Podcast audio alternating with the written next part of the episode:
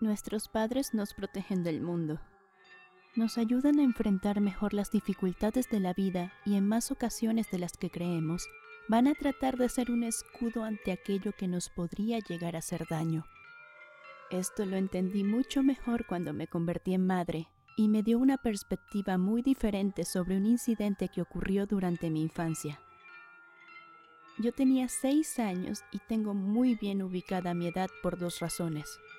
Esto sucedió relativamente poco después de mi cumpleaños, en el que me regalaron una muñeca que fue una de mis favoritas. Esa muñeca que toda niña tiene y carga con ella a donde vaya, a la escuela, a la tienda, a dormir. La otra referencia que me ayuda es que en esa época aún solo estábamos mi mamá, mi papá y yo, viviendo en una pequeña casa al sur de la ciudad.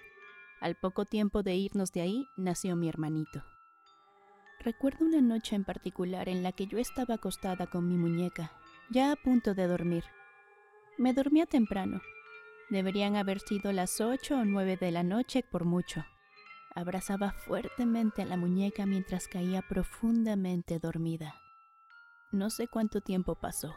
No lo tengo tan presente, pero al cabo de un rato escuché un ruido y me desperté.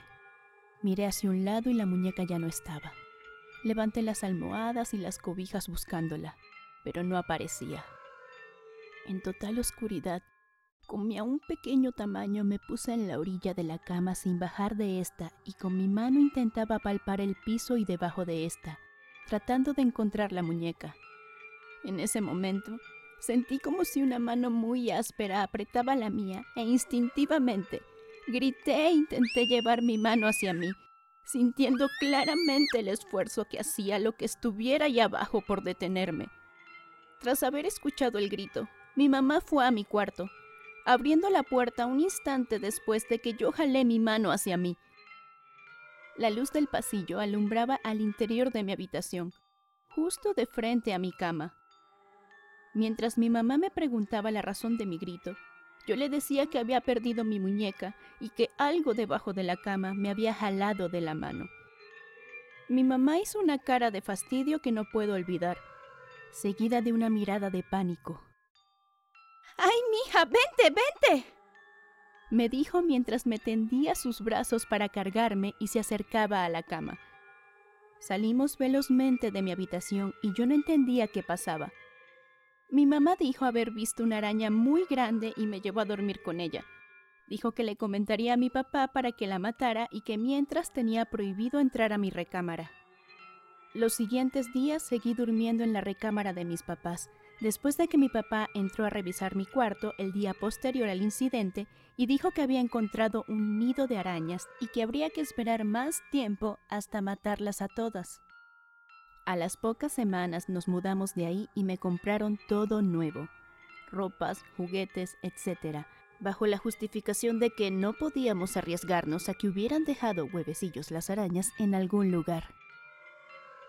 Los años pasaron y la historia se convirtió en una anécdota familiar. Cuando hablábamos del tema yo hacía mucha insistencia en que recordaba claramente cómo me habían apretado la mano y mis papás decían que había sido una de las arañas que era de gran tamaño y que la sensación áspera era por los pelitos de la araña.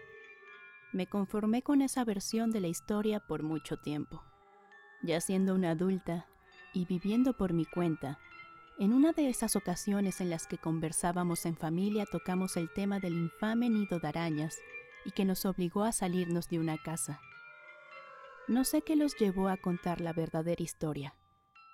Quizá mis padres juzgaron que ya tenía yo edad para saber, o simplemente se cansaron de sostener una mentira piadosa por tantos años.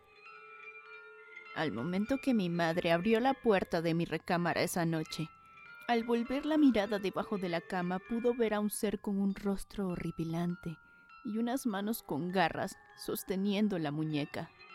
Mi mamá dice que lo que parecía el rostro de esa criatura era muy amenazante y que tuvo que controlarse con todas sus fuerzas para no transmitirme su miedo y que se armó de valor para ir por mí hasta la cama y sacarme de la habitación.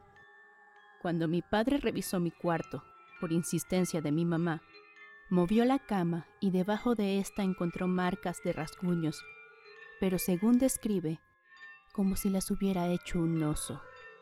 La muñeca estaba partida a la mitad y visiblemente mordida.